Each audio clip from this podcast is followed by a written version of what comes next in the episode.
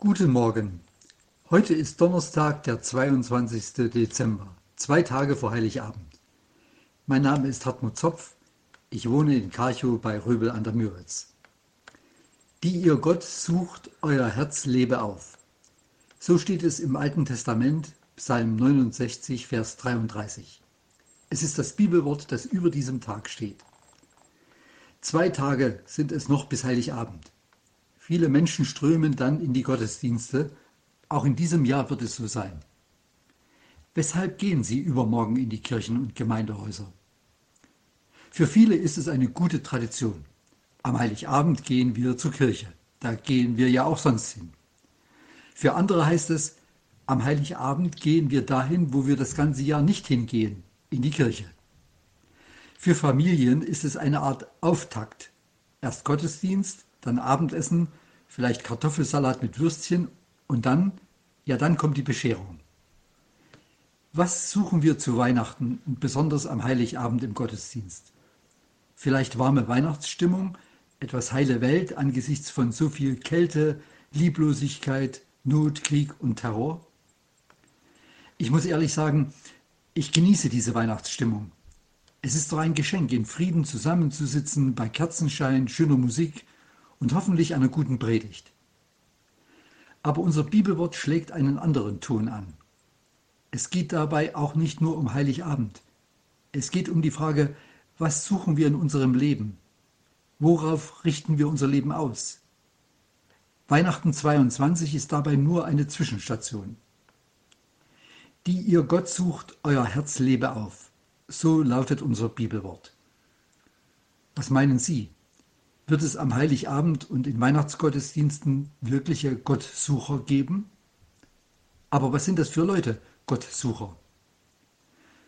Sie sind Menschen, die mehr suchen als das, was sie bisher kennen, was sie vor Augen sehen. Und sie sind gewiss, dass es den einen wahren Gott gibt. Solche Leute waren die Weisen aus dem Morgenland. Sie brechen aus Babylonien auf, um nach dem neugeborenen König der Juden zu suchen. Sie hatten viel von den Juden gehört, die als Gefangene nach Babel deportiert worden waren. Natürlich waren diese Weisen zu Hause auch irgendwie religiös, in eine Religion eingebunden, waren vielleicht sogar Priester, Magier, die die Sterne beobachteten.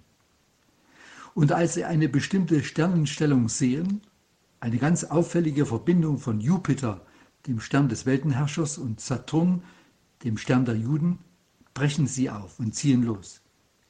Sie lassen alles stehen und liegen und gehen auf eine tausend Kilometer lange Reise.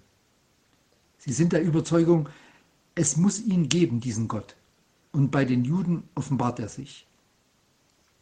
Sie ahnten etwas, was Jesus circa 30 Jahre später im Gespräch mit einer Frau aus Samaria so ausdrückt.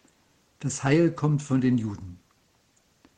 Noch ist er für diese Weisen aus Babylonien der unbekannte Gott. Aber sie sind gewiss, bei den Juden finden wir ihn. Und sie finden ihn tatsächlich, und zwar im Stall von Bethlehem. Und als sie das Kind finden, fallen sie nieder und beten es an. Ich bin sicher, auch heute gibt es viele Gottsucher, ob sie das so sagen oder nicht. Denn Streben nach Besitz und Sicherheit lässt unser Herzen kalt und unbefriedigt. Auch der Atheismus hilft nicht. Er ist eine Kühlschrankreligion. Esoterik und Glauben an Geister bringt in Sklaverei der Mächte, aber nicht zu der wunderbaren Freiheit der Kinder Gottes, von der die Bibel spricht. Das ist etwas völlig anderes. Nur der lebendige Gott kann Leben bringen, spricht unser Denken, unser Herz und Gewissen an. Wer den sucht, der ist auf dem besten aller Wege. Im Prophetenbuch Amos sagt Gott, Suchet mich, so werdet ihr leben.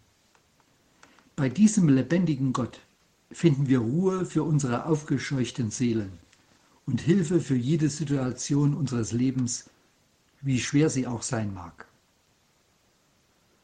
Amen.